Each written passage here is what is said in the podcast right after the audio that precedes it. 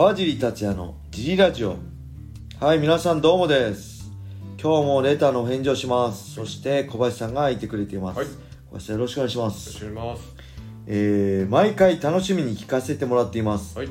格闘技ファンの大島と申しますはい。はい。今回は聞きにくい質問になりますがはい。ステロイドについて質問したいですはい。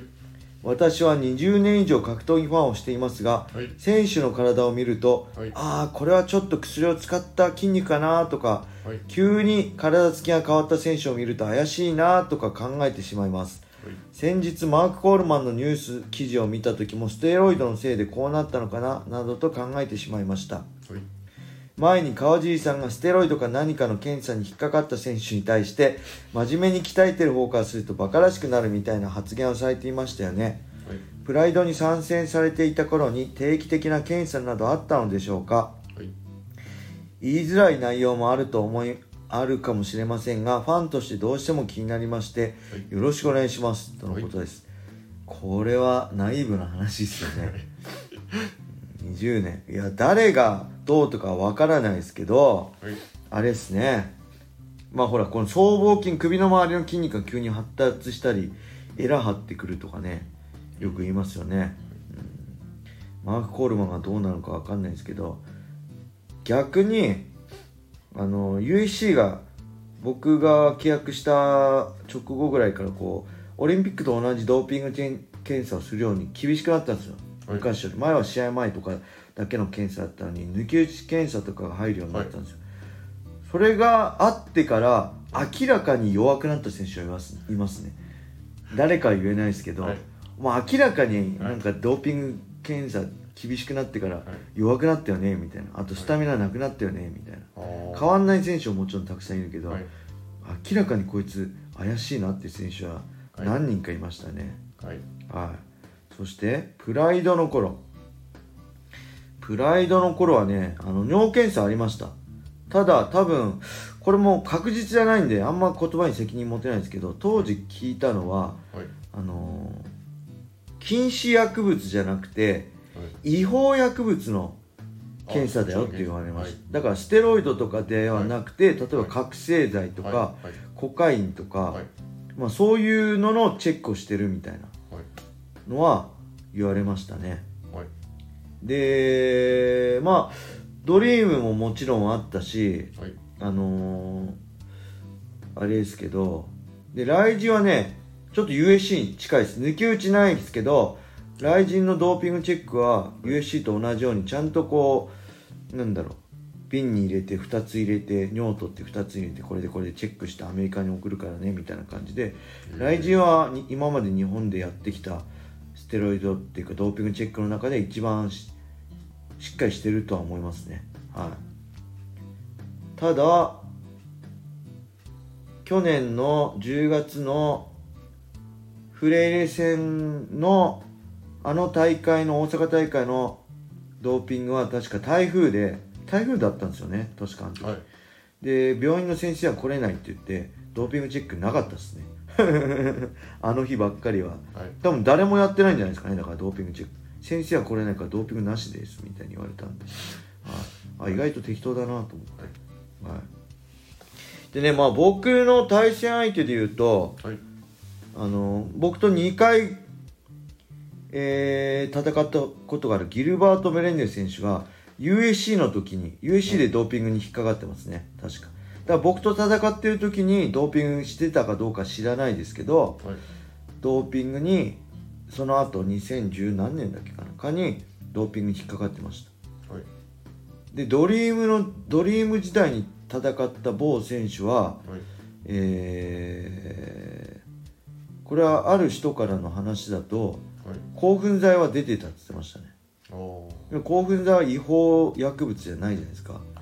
興奮剤は尿から出てたけどはい。お咎めなしだっていう話これ言っていいのかな？まあいっか別にもう俺悪くねえし俺は僕は何もしてないです。僕はちなみに USC の時ははい。絶対引っかかるのも嫌だったんではい。まあもちろん薬は全く飲まないです風邪薬とか全く飲まないです薬ゼゼロサプリメントもはい。あの例えば海外のサプリメントとか怖いじゃないですか。何入ってるか分かんない、はい。なんでで特にその頃はねサプリメントってあんまよく分かってなかったんです僕。今はハレオにサポートしてもらっていろいろすごい詳しくなったけど、はい。あこういう時こういうの飲めばいいんだと思ってい。ろいろ使ってましたけど、はい。USC の時はねあのハレオのサブブランドっていうんですかバルクスポーツのプロテインしか飲んでなかったです。あとマルチビタミンミネラルとかはい。そういうビタミン系とか鉄分系は取ってましたけどはい。あのいわゆる、えー BCAA とかクレアチンとかはい。全く取ってなかったです、プレプロテインだけです。あとはまあマルチビタミンとか以外はノーサプリメントでしたね。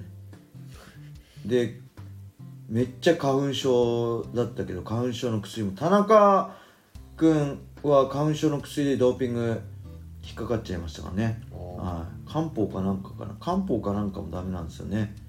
はい。なんでそういうのもあったんで危険なんではい。薬はもちろんはい。あれですね。あのーそういうサプリも特に海外製のサプリは絶対取んなかったし海外行った時にはい。コップに入った水も飲まなかったです。それはこうお腹を壊したくないっていうのもあったけどはい。こう例えば裏で敵陣営のてはい。あれがなんかドーピングチェックに引っかかるような薬物を入れてるかもしれないっていうのもあるじゃないですか、はい。可能性として、はい。USC ぐらい世界最高峰の舞台になったら人を蹴落としてでもってはい。思う人いるかもしれないんで、そういうのも含めてはい。コップの水は飲まなかった全部ペットボトル自分で買ったはい。ペットボトルの水しかはい。飲まなかったですね。そのぐらいはい。用心してました。はい。はい、で花粉症もめっちゃきつかったんで僕ねめ数年前からめっちゃ花粉症きつくなって、一番きつかったのは2015年だっけかなあの春はねはい。熱がね38度5分まで出ましたよ花粉症で。毎年なんか熱っぽくなるんで花粉症の季節になると風邪薬飲んでたんですけどはい。あのかなんか熱何も熱下がんないしはい体調良くならないなと思ってあこれ花粉だって気づいてそこからどんどん意識しだしたらひどくなってはい。その年はねはい。雄太さんがアブダビで試合したんですよ。で僕セコンド頼まれてアブダビ行く予定でセコンドで行く予定だったんですけどもうアブダビ行く3日前ぐらいから38度5分の38度5度の熱が下がんなくてはい。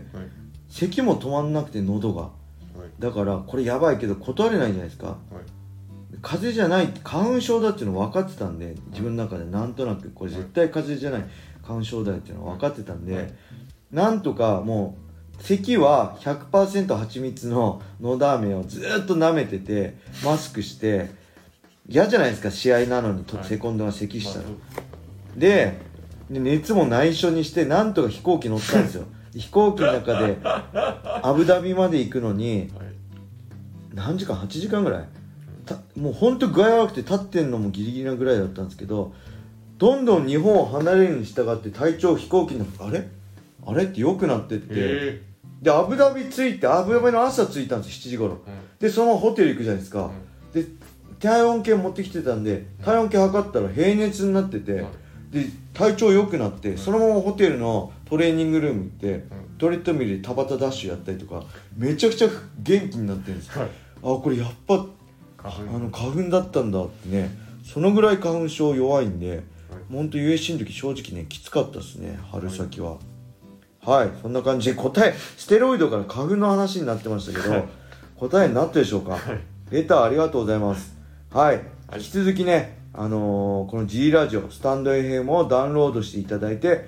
川尻達也フォロー、はい。そしていいねを押した上でレターをどしどしお待ちしてます。はい。はい。そして茨城県つくば市並木ショッピングセンターにある僕のジムファイトボックスフィットネスでは初めての人のための格闘技フィットネスジムとしてはい。未経験者も楽しく練習してます。はい。運動したいけど何していいかわからない。スポーツジムに入ったけど一人じゃ頑張れないよって。そんな人たち。ぜひファイトボックスフィットネスでお待ちしてます。興味がある人はホームページから問い合わせをお願いしますはいはい、それでは今日はこんな感じで終わりにしたいと思います。皆様、良い一日を。まったね。